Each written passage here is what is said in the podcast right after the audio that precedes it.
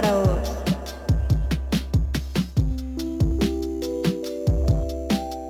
Una voz para vos.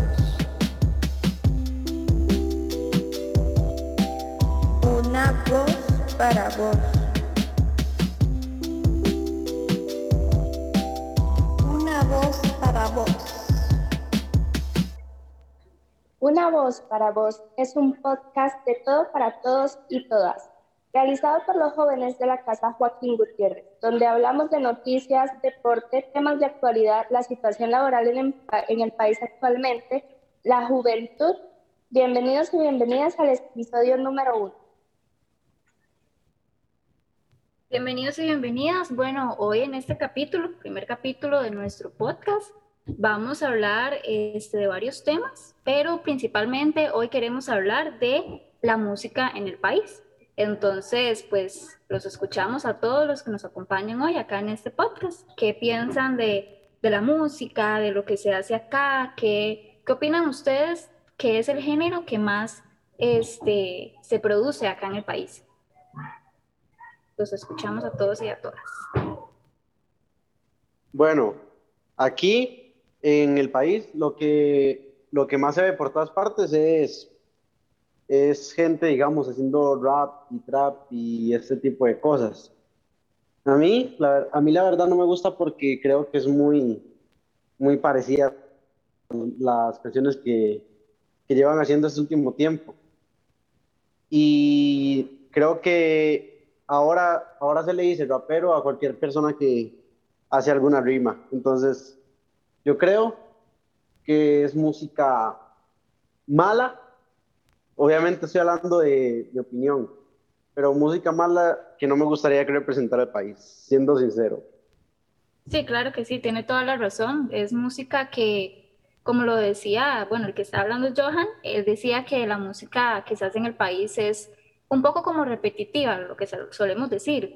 Este, pero en mi opinión yo siento que sí hay bastantes otros tipos de géneros que tal vez no se, no se investigan tanto, no son tan comerciales como la música urbana o la música alternativa, pero por ejemplo está, bueno, músicos que yo conozco puede ser como Sebas Guillén, está Coco Punca, Devinova y los ajenos, no sé si alguien más tiene como, como otro pensamiento con respecto a lo que es la música acá en el país. Bueno, la verdad concuerdo con el compañero en el tema de lo que vendrá siendo, pues, la introducción del hip hop al, al, país, más que todo. Y bueno, eso se debe, por supuesto, a agentes externos. El hip hop tuvo un muy, gran boom en los noventas, los dieces, y ahorita pues se está retomando, pero también tenemos que recordar, por ejemplo, que se da mucho el tema de la música de antaño la música de Costa Rica, tú eres mi tierra, yo vivo por ti, yo muero por ti. Música clásica tocada de forma tradicional, instrumentos pues humildes, no se usa tanta producción, pero sí, más que todo, se le está dando más relevancia a la música hip hop, rap y pues todo el tipo de música que viene del exterior, más que todo, no se da a conocer mucho el producto nacional puro, me explico. Ok, eh, sobre ese asunto, siento que tienes razón, porque en realidad a los artistas nacionales no se les da como el, el punto necesario de foco, digamos, como el foco necesario para decir, ok, este artista es súper bueno, este artista merece el, privilegio de la duda de que va a llegar a lo más grande. ¿Por qué? Porque en el país, este, este país se está como fijando más en artistas internacionales que en los nacionales, porque yo he visto artistas nacionales que son un éxito en la música, ya sea rap, este, reggaetón, también este, ¿qué le puedo decir? Pop. He visto bandas como Percance que han ido hasta otros países y de todo, y no se les da como el punto fijo. Sí, y digamos acá también yo, yo pienso que que se podría hablar un poquito como de qué piensan ustedes con respecto de si hay alguna posibilidad de que los artistas nacionales este, salgan al exterior. Porque es cierto que se produce, es cierto que se podría decir que un poquito precariamente la música acá en Costa Rica es muy difícil de producir. Entonces, ¿qué piensan ustedes con respecto a eso? ¿Así es más fácil salir al exterior que hacer música acá en Costa Rica. Yo, yo sí creo, yo que puedan, pienso- creo que puedan salir, pero, pero solo que pa- yo creo que aquí lo que falta en el país, porque gente con talento hay, pero lo que pasa es que falta originalidad, porque la verdad es que sí, obviamente no toda la música es de este tipo de trap, pero la gran mayoría y la que más se, se conoce aquí en el país es, ¿cómo es que? Mal- maleanteo. Eh, y claro, puede, ser- puede sonar bien y tal, pero al final se termina siendo repetitivo, lo que hace que algunos no salgan o la gente lo vea como uno más y listo, porque al final, este, por más buena que pueda ser, no, no terminan, digamos, adquiriendo una, una personalidad dentro de la música, lo que entonces yo creo que sí se podría, pero tratando de hacer diferentes cosas, porque ahorita lo que yo creo que la- en la música yo creo que lo que más falta es originalidad y ya no hablo solo de, de aquí en el país, sino que eh, completamente, o sea, en, los demás países, la música internacional hay muy, ya hay cada vez menos gente con originalidad, con talento, por ejemplo, ahorita hay muchos cantantes que están hasta arriba y no tienen, digamos, mucho talento y tal. Entonces yo creo que, que cada vez, en mi opinión, la música se ha vuelto más, más comercial, porque también es verdad. Sí, es correcto. Más vacía. decía. Correcto, exactamente. Pero ahí vamos como a un tema en el que si no hacemos lo que normalmente conocemos como música comercial, no hay la posibilidad de que podamos, eh, como los artistas puedan como evolucionar, por decirlo así, como crecer como artistas. Porque a veces es muy difícil, más que todo en este país, siento yo, que se apoye el arte, el arte desde, desde la expresión, no desde vender algo vendo una música, como decían muchos, como con el rap. Es cierto, es, un, es una, una música que, que expresa, pero sin embargo se ha perdido como su originalidad.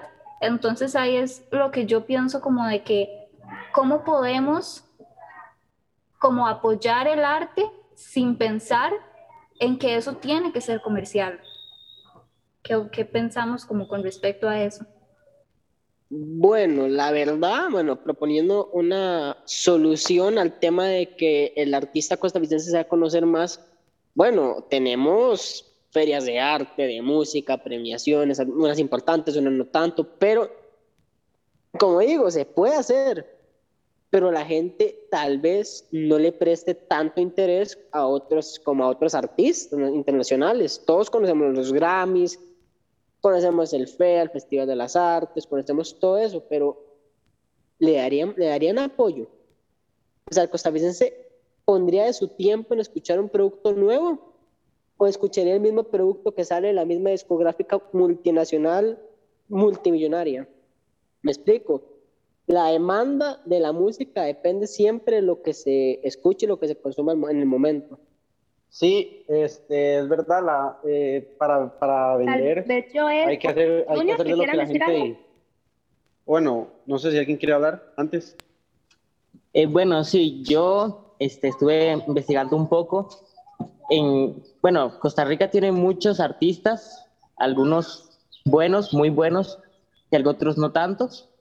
Algunos lo representan muy bien y la música, por ejemplo, vamos a hablar de, por ejemplo, de Vinova. No, ella tiene música y se escucha en otros países y es música muy buena. Pero hay artistas eh, que, o sea, dependiendo de la música que se produzca, porque la música de ella es tan buena que se escucha en otros países. O sea, otros artistas sacan música que ni siquiera se escucha en el mismo país. Entonces, creo que es dependiendo de la música que se saca cada vez, o los artistas sacan, para que puede llegar, no sé, a otros países, digo yo. Sí, correcto, como decía Junior, es, es eso, digamos, es el hecho de que muchas veces los artistas nacionales tienen que recurrir como a otros países este, para poder como globalizar su música, porque acá en Costa Rica estamos acostumbrados a alabarlo de afuera y no fijarnos básicamente en lo que tenemos acá, en artistas tan buenos, tan talentosos, que hacen cosas increíbles. Eh, Junior, de hecho, hablaba sobre Debbie Nova. Debbie Nova hace poquito estuvo en los Latin Grammy Award y ella ganó un, un premio a mejor eh, disco con su disco nuevo, se llama 333. Y es excelente, digamos, nosotros como ticos deberíamos sentir ese orgullo de que hay personas acá en el país haciendo cosas tan increíbles. Y, es cierto, es normal este, como apoyar las cosas de afuera, pero también fijarnos en eso. No sé ustedes qué piensan en, en eso. ¿Ustedes son más de escuchar como música de afuera, de internacional, o son más de escuchar música nacional? Bueno, personalmente yo soy más, me inclino más de preferencia a música extranjera, pero sí he escuchado algún otro, pues, gran clásico nacional, como, no sé, Costa Rica en Tierra o, así, tipo de música, pues, que pegó mucho aquí en su tiempo y que, pues, ha a ser, pues, a envejecer mejor, como un buen vino, ¿me explico? Bueno, yo en lo personal, este, no escucho tanto música como eh, nacional, ¿no?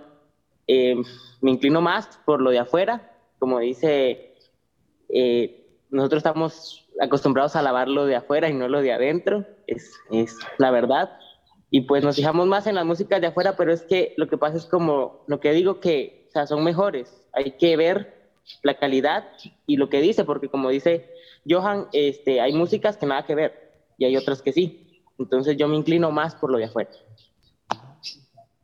Ok, ¿y alguno sabe la diferencia entre artista e influencer? Es que es un tema que Johan, si no me equivoco, tocó, que me pareció súper interesante. ¿Cómo? Perdón, eh, no, no escuché bien. La diferencia entre artista o influencer. Un ejemplo, por ejemplo, entre qué es un artista, cuáles artistas verdaderos hay acá en el país y cuáles son influencers? Bueno, a ver, la diferencia entre artista e influencer. En mi opinión, el artista mueve a la gente, sí, pero la mueve por su producto, la mueve por el contenido que él realiza. El influencer es alguien que se ha ganado mm, más que todo eh, el apoyo y el seguimiento de los jóvenes, por supuesto, ya que somos los que más consumimos. Todos conocemos los influencers de TikTok, Instagram, Facebook. Y, pero la diferencia sería que el artista se mueve más por su producto y el influencer se mueve más por, el, por la carisma y por la afectividad que él tenga sobre las masas. Sí, correcto. Y, no, precis no, no, precisamente tiene que ir como desligado los dos términos, porque es cierto, están los artistas, tal vez, digámosle, como los viejitos de antes que tocaban con su guitarrita, que iban como a, a cantar canciones como, como decía este, Gabriel, canciones de antaño. Y esos tal vez son los artistas más puros, por decirlo así, pero ahora con toda esta globalización y toda esta tecnología y las redes sociales, también este, va mucho de la mano. Para mí, yo siento que, que puede ser una plataforma, puede ser una herramienta que le permita a los artistas nuevos a darse a conocer.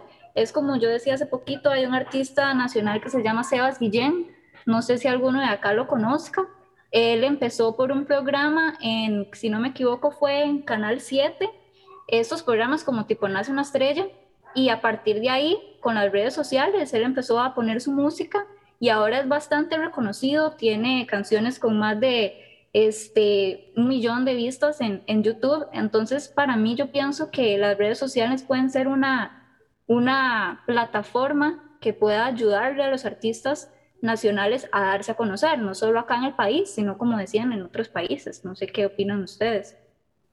Eh, yo digo que, bueno, sí, eso, eso es obvio que nos ha ayudado a darse a conocer en diferentes partes, y, pero para mí hay un problema con esto, y es que, digamos, con todo esto de las redes sociales y tal, yo creo que la palabra artista se ha, eh, ha ido siendo afectada por por esto mismo, por las redes sociales, porque muchos ahora, muchos artistas, eh, lo que hacen es, para mí, que, perdón, eh, lo que hacen muchos artistas ahora, que como decía Gabriel, si no me equivoco, es, los artistas lo que hacen son eh, vender un producto. Lo que a mí no me gusta en esto y en algunos artistas es que usan su vida privada por medio de Instagram y todas estas cosas, que usan su vida privada para vender por ejemplo, un ejemplo es este Camilo, eh, que, a ver, que a mí me gusta alguna canción que otra de él, pero lo que hace, digamos, de, formar una carrera alrededor de su vida privada, eso es lo que yo veo como algo innecesario y como que echa a perder un poco al artista, en mi opinión. Digamos, usar su vida privada para vender algo. Bueno, también recordemos que, a ver, el mundo se basa en un proceso, por así decirlo, evolutivo. Podríamos tomar de base, por ejemplo, bueno, la evolución musical, obviamente. En los 60s todos tocaban batería, o blues, platillos, y los 70s, bueno, llegó pues más que todo el tema del synth a finales y los 80s reventó todo lo que es el rock, el, el tema de la música sintetizada. Los 90 llegó el autotune, por supuesto, y bueno, y estamos donde estamos. Y bueno, tenemos 25 años de tener una computadora y tenemos apenas dos décadas teniendo lo que se llama Internet. Que, a ver, el Internet hoy por hoy sigue siendo un paradigma desconocido para, para muchos, de hecho. O sea, mucha gente no sabe usar Facebook, ni Instagram, nada de eso. Entonces, como dice el compañero Johan, Internet puede ser algo bueno o algo malo para un artista, darse a conocer, para bien o para mal. Me voy a entender. Sí, claro, la, forma es cómo, cómo se utilizan, cómo se utilizan las redes sociales y qué es lo que se quiere transmitir también. Es, es, o sea, se sabe que es una herramienta que puede ser de doble filo también, como, como decían ustedes. Sí, y lo que decía eh, Gabriel ahorita de, de, la evolución en la música y tal, del autotune que salió hace ya bastante tiempo, que la verdad yo sí creo que sea algo, digamos, en lo que cabe necesario, porque a veces se ocupa y tal, pero yo creo que mucha gente ha aprovechado eso, bueno, mucha gente que no, que no que no da para ser cantante, que ha abusado de eso y ha hecho una carrera gracias a eso, porque si el autotune no existiera, hay muchos artistas, que ahora les dicen artistas, que no, que no estuvieran ahorita donde están. Y podría poner muchísimos ejemplos, porque este, si fuera que eso se usara, bueno, que esto es opinión mía, que si fuera que eso se usara, digamos, para corregir algún que otro error de desafinación mínimo, está bien, pero arreglarse la voz completa, casi que hablando sobre una pista y que luego el autotune haga todo y le ponga la melodía a su voz, yo creo que eso, eso es una injusticia para la, las personas que realmente tienen talento y quieren ser lo mismo. Entonces yo creo que eh, yo creo que en cierta parte la música ha evolucionado, pero a peor. Ahora, Ahora, como dice Johan, este, sí hay muchos, bueno, en mi opinión personal, hoy en día hay muchos influencers que se quieren volver cantantes y artistas. Y, o sea, aunque se le puede poner mil eh, efectos de autotune, pero es muy difícil si no se lleva el, el, el, ritmo y el talento. Porque hoy en día, si los influencers eh, mueven a, a personas igual que los artistas, pero los artistas que tienen diferentes, que ellos cautivan con su música. Ellos inspiran a algunas personas con su música. Entonces, ¿qué pasa? Que hoy en día los, influer los influencers perdón, quieren, quieren ser, mejor dicho, como ellos. Quieren ser igualitos o mejores, pero no les funciona a muchos. Bueno, aunque yo digo, aunque la verdad, eh, yo he visto eh, cada influencer haciendo canciones de reggaetón, que bueno, como es un ritmo tan, tan, digamos, es un ritmo bastante simple, es un ritmo bastante igual en la mayoría de sus canciones. Para, yo creo que cualquier influencer y cualquier persona podría hacer perfectamente una canción de reggaetón, siempre, siempre que sepa cómo, digamos, meterse a la, a la pista. Pero para mí, cualquiera, porque, porque hay un montón de influencers y todo esto que hacen canciones y tiene un montón de gente que los escucha y que los escucha en serio. Sí, bueno, claro, y es que, claro, vamos a, a, lo que es el impacto de las redes sociales. Este, es súper increíble ver cómo mueve tanto las masas. Y más como, como decía, eh, este tipo de, de, género del reggaetón que ahora está en auge, que es increíble todo lo que mueve. Entonces, obviamente que hay muchos influencers que, que tienen un número de seguidores bastante grande, incluso aquí en el país, que, que como decíamos, a veces la música nacional no se, no se aprueba tanto, pero el reggaetón y, y, el rap y todo ese tipo de música, este, sí se, se ve, digamos, como que se apoya y en las redes sociales se ve un montón. Sí, aquí, ya para terminar el tema de la música, eh, al, iríamos de nuevo al inicio, que es a donde, a que la gente, lo que dijo Gabriel en el inicio, que el artista hace lo que el público demanda. Y aquí yo creo que es a donde se empieza a, a caer en, en, lo mismo de siempre, en ya, ya, donde ya no hay originalidad o creatividad, que es que al final como tanta gente demanda lo mismo, hay más personas ofreciendo eso. Y lo que hace que se vaya, que, que uno, por ejemplo, lo que pasó con Despacito, eh, salió esa canción, todo el mundo la escuchaba y luego eh, había más personas, otros artistas, haciendo las canciones con la misma composición, digamos, con los mismos acordes y, ese tipo de cosas, lo que hacía que, que ahí no hubiera creatividad. Sí, correcto. Pero bueno, chiquillos, súper enriquecedor este tema, la verdad, es algo que nos, que nos interesa a todos y a todas. La verdad es que me parece genial que los jóvenes podamos este, comentar acerca de la música acá en el país. Pero ahora vamos a pasar a la siguiente sección y les quería preguntar algo. Este, si alguno o alguna tiene como alguna noticia, así algo, puede ser algo random, puede ser algo serio que nos quiera contar. Yo algo que vi hace... Diga.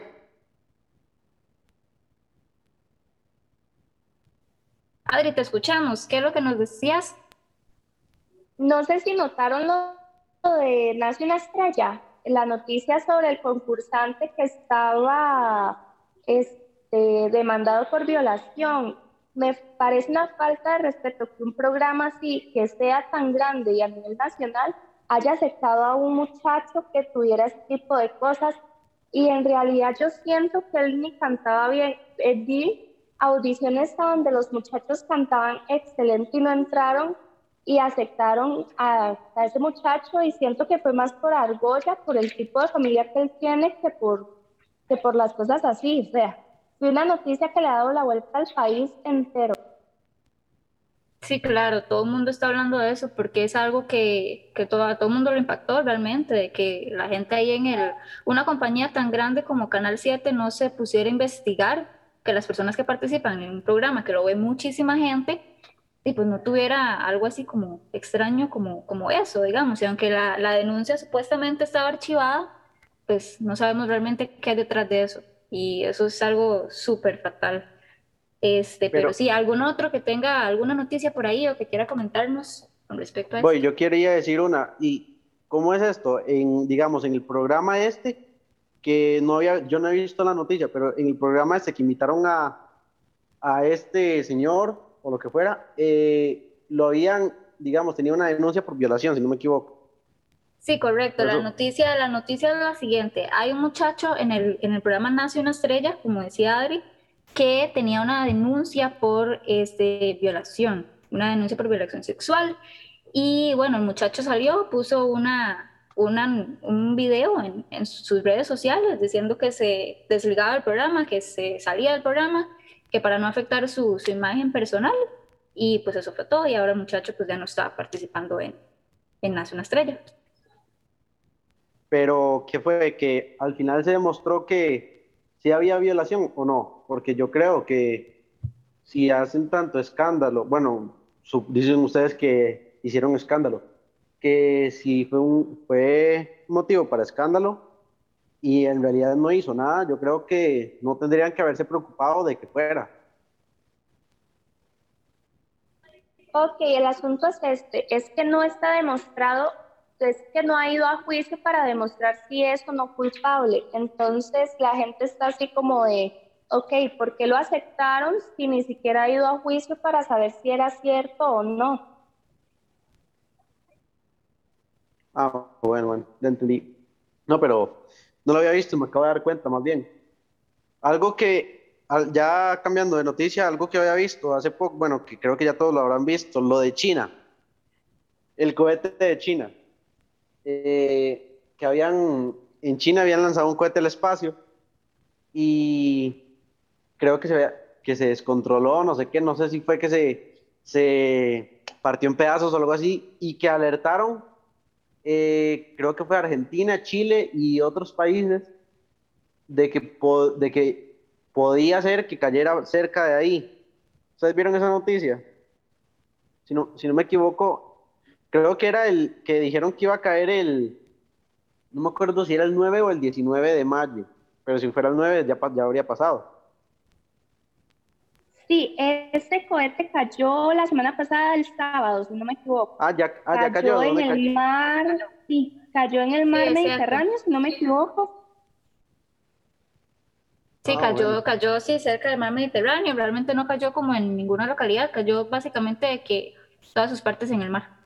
De hecho, había muchos memes, no sé si ustedes los vieron, como que, que ni en Latinoamérica nos cae nada, no sé qué. O sea, ustedes saben cómo son las redes sociales y pasan diciendo eso. Pero sí, súper, súper interesante esas noticias. No sé si alguien más nos quiere compartir otras noticias que hayan visto. Sí, este, eh, bueno, yo no sé, lo vieron en las noticias, pero eh, sobre lo del youtuber, que fue donde una doctora para pedirle, lo voy a decir así directo, para pedirle condones, y que le grabó el video y que eh, ahora tiene que pagar una fuerte suma de de dinero tras alejarse, bueno, y además de alejarse, ¿verdad?, de la doctora a la cual le hizo la broma, este youtuber que no me acuerdo el nombre, pero ahí salió.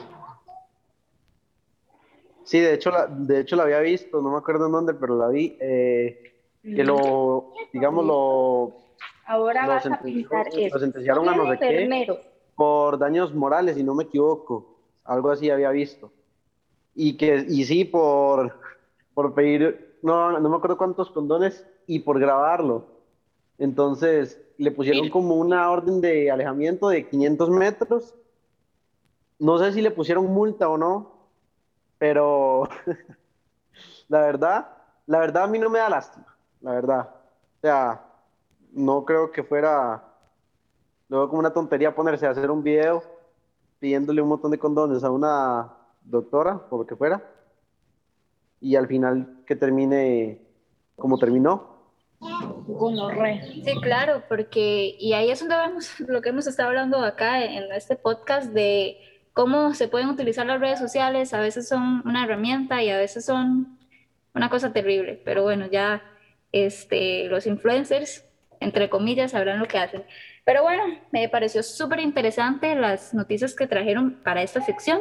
Ahorita y ya más o menos para ir finalizando con nuestro último tema, vamos a hablar un poquito de lo que tiene que ver como el trabajo. Este, de estudiar una carrera y ahora pues no consigo trabajo. Acá todos somos jóvenes y me imagino algunos van cursando el colegio, algunos tienen planes como de este, estudiar una carrera. Entonces vamos a hablar un poquito como de eso. ¿Qué opinan ustedes con respecto a eso? Algunos que ya hayan este, estudiado una carrera, un técnico o algo así, y ahorita pues estén viviendo un poquito como todo esto de eh, la falta de empleo. ¿Qué opinan ustedes con respecto a eso? Bueno, tomando en hable, hable, perdón. Tomando en cuenta, bueno, el tema de las carreras, es algo muy curioso porque a la larga, bueno, desde siempre se ha como idealizado, perfeccionado, se ha se ha considerado un estándar muy alto poseer una carrera. Y obviamente, por supuesto, estudiar es algo súper fundamental. Mm, estudiamos, no sé, un ejemplo muy, muy extremo. Eh, medicina, 15 años. Termina de estudiar, ok, excelente. No hay cupo en ningún hospital. Y esto es curioso, muy gracioso. Y acaba trabajando en McDonald's. Alguien que estudió medicina 15 años en la UNED, y esto se, bueno, muchos factores. Se reitera, bueno, el tema de la demanda. Si hay demanda médica, por ejemplo, ahorita la demanda médica está súper disparada, están buscando enfermeros, doctores, anestesiólogos, hay muy poquitos en el país. Y bueno, como digo, se ha idealizado mucho el tema de una carrera y por supuesto que está bien, pero tener una carrera no lo garantiza uno tener un trabajo pues estable al inicio, por supuesto. Todas las compañías tienen gente con experiencia, pero bueno, me gustaría escuchar la opinión de los demás compañeros, a ver qué, qué dicen. Lo mismo, lo mismo pienso yo. Eh, yo no conozco, yo no, yo no he vivido eso porque yo todavía no estoy en una carrera, pero sí conozco gente que ha, que ha estudiado una carrera, una carrera y al final no, no termina trabajando eso en, un, en, un, en, un, en varios años, en bastantes años. Conozco gente que ha estudiado, no sé qué, digamos, para ser profesor, por poner un ejemplo, porque no sé qué estudió, y está ahorita trabajando de cajero en, en, un, en un palio, en una tienda de por ahí, y es lo mismo, o sea, lo que decía Gabriel, tampoco puedo opinar mucho porque tampoco sé mucho de eso. Y Johan, así como una preguntita para vos, este, ¿qué piensa, digamos, al futuro? Porque ahora estás aquí, digamos, como eh, estudiando, pero al futuro, ¿qué piensa que quiera como estudiar, así más o menos una carrera? Bueno, eh, a mí algo que siempre me ha gustado, desde siempre, desde pequeño, es la psicología. Eh, ahorita, bueno, la psicología y aparte de eso, eh, me gustaría aprender inglés porque también me gusta el tema de, de ser profesor. Y, y, y, eso sería, me gusta mucho la psicología y, y el inglés. Sí, claro, porque digamos, ahorita, como decían muchos, un título tal vez no le va a uno asegurar tener un trabajo como tal, pero sí es importante porque no sabemos en qué momento en algún lugar se nos abre una oportunidad y nos van a pedir un título. Ahora para muchos puestos, incluso para puestos que antes no estaban pidiendo un título, este, ahora lo están pidiendo. Entonces sí es algo importante que nos pongamos a pensar. Muchos de acá pues estamos en una etapa un poco diferente, pero unos están buscando su, su sus carreras, su próxima carrera y otros, digamos, por ejemplo, en mi caso, estudié un técnico en secretariado y ahorita pues estoy viviendo lo que se llama el desempleo, más con la pandemia. Tengo dos años de no, de no conseguir empleo, pero pues aquí estamos en la lucha, ¿verdad? Como, como, todos, como todos ustedes. ¿Alguno otro que quiera como comentarnos con respecto a, a esa situación, ¿verdad? O que, que quieren estudiar. Sí, este, bueno, respecto a las carreras, yo creo que bueno, no siempre, va a haber una carrera en específico que se ponga de moda, digamos. Por ejemplo, yo puedo estudiar periodismo, pero puede haber un tiempo en el que esté bueno el trabajo de periodismo, que haya muchos empleos de periodismo y otros no. Entonces, es como no, no apresurarse tanto, porque yo puedo estudiar eh, finanzas y pues en el tiempo que yo estudio finanzas, si está buena, este, no sé, este, la, los negocios, ¿no? Este, si está bueno el empleo y si hay muchos... Eh, cupos o lugares para, para trabajar, eh, ejercer la carrera. Ahora, cuando termine de, de, estudiar todo y prepararme, salgo y ya no es lo mismo. O sea, ya no es la misma carrera que yo estaba estudiando. Y ahora ya está otra cosa eh, distinta. Entonces yo creo que es como no apresurarse mucho este, para, para así poder tener más opciones, para poder ver cómo va avanzando la situación, porque muchas veces muchas personas se adelantan, por así decirlo, se adelantan porque estudian una cosa así como porque ya está, ya está y pues me gustó y ya está, ¿no? Pero no piensan si esa carrera que están estudiando la van a ejercer solamente va a ser por, por tener el título y ya está. En eso creo que también entra como la saturación de las carreras, porque por ejemplo yo quiero estudiar medicina y es una carrera que está súper saturada y es muy difícil de estudiar. Este, ¿Alguno más sabe algo sobre las carreras mal llamadas saturadas?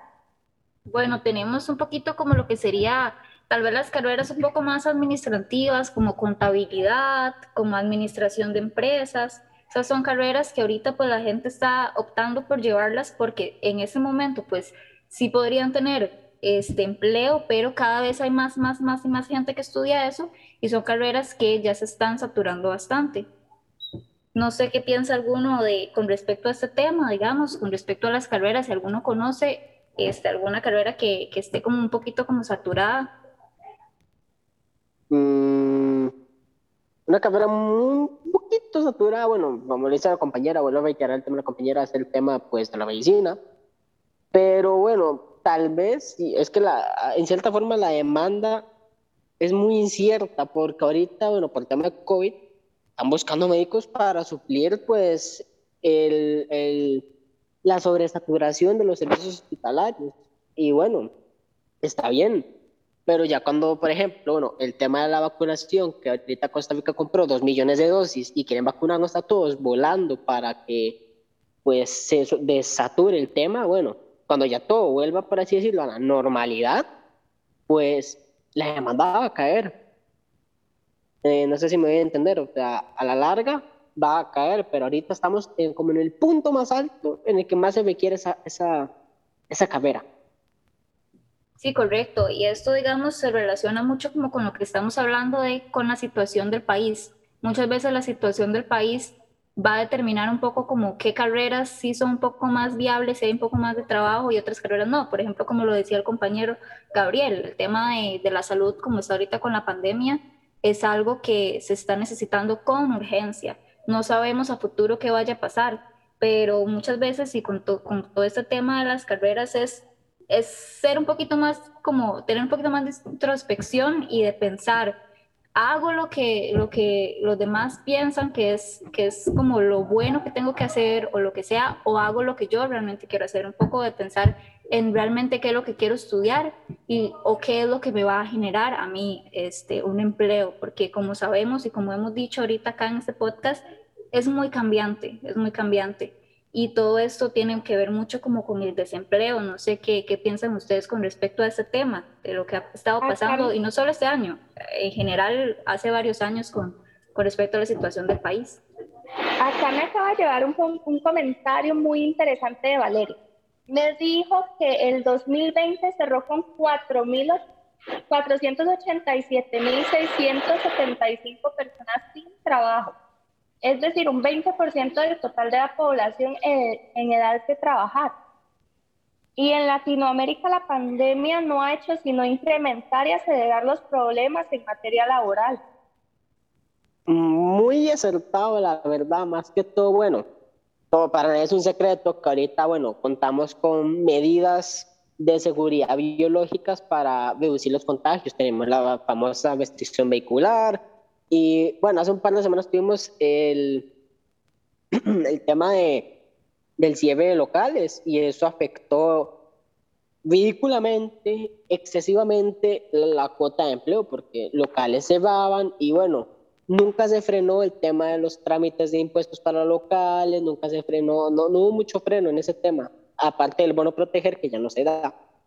Pero también muchas empresas cerraron, muchos pequeños inversores se fueron, pequeños locales, pequeños negocios, gente que tenía un negocio y ese negocio da empleo. Y bueno, al ya no estar por temas económicos y bueno, más que todo la presión del cierre, del tema de la restricción, pues afectó mucho lo que es las personas que todo que tenían pues trabajos pequeñitos o locales pequeñitos en el centro de la ciudad de San José. Sí, este, bueno, yo pienso que por eso Colombia está así, porque aquí está pasando lo mismo. Las tarifas suben, los, eh, las oportunidades de empleo bajan y el salario baja también mucho para más los que trabajan para el gobierno, ¿no? Este, a los diputados, grandes personas en el país, no, eso sí no se toca, el salario, ¿no? Imposible, no se puede, es algo, es un pecado, digamos. Ahora a los que, a los otros, saliendo de lo político, ahí sí, por eso Colombia se queja de eso, porque, o sea, están subiendo tanto y ahí va subiendo y va subiendo y está pasando lo mismo aquí en Costa Rica, que las cuotas de todo va subiendo y los salarios van bajando. Entonces, creo que si no, si no se hace algo urgente, vamos a terminar igual a como estuvimos, creo que fue hace un año ya, cuando estaban las huelgas aquí en Costa Rica. Sí, claro, y eso es muy importante. Es muy importante también este, resaltar eso, de que en este momento tan, tan crucial, ¿verdad? Sí, queremos que todos nos cuidemos, que todas y todas nos cuidemos, porque el desempleo es algo fatal que afecta a muchísimas familias y la verdad es que nada nos cuesta, nada nos cuesta lavarnos las manos, nada nos cuesta ponernos una mascarilla y ser un poquito más conscientes. Estamos viendo lo que está pasando en otros países y no queremos que eso pase acá. Entonces, este, la verdad es que la opinión de todos y todas acá en ese podcast es súper valiosa, súper, súper valiosa, la verdad. Este, ya lamentablemente nos estamos quedando sin tiempo, pero les queremos decir a todas y a todas que, que les agradecemos, ¿verdad? Por estarnos escuchando y a los que participaron acá en ese podcast, súper bien. Este, los esperamos en el siguiente podcast. Este es un podcast realizado por los chicos y las chicas de la casa Joaquín Gutiérrez. Y este es un tema en el que hablamos de, de todo y para todos. Entonces los esperamos en el próximo podcast y que la pasen súper bien y se cuidan mucho.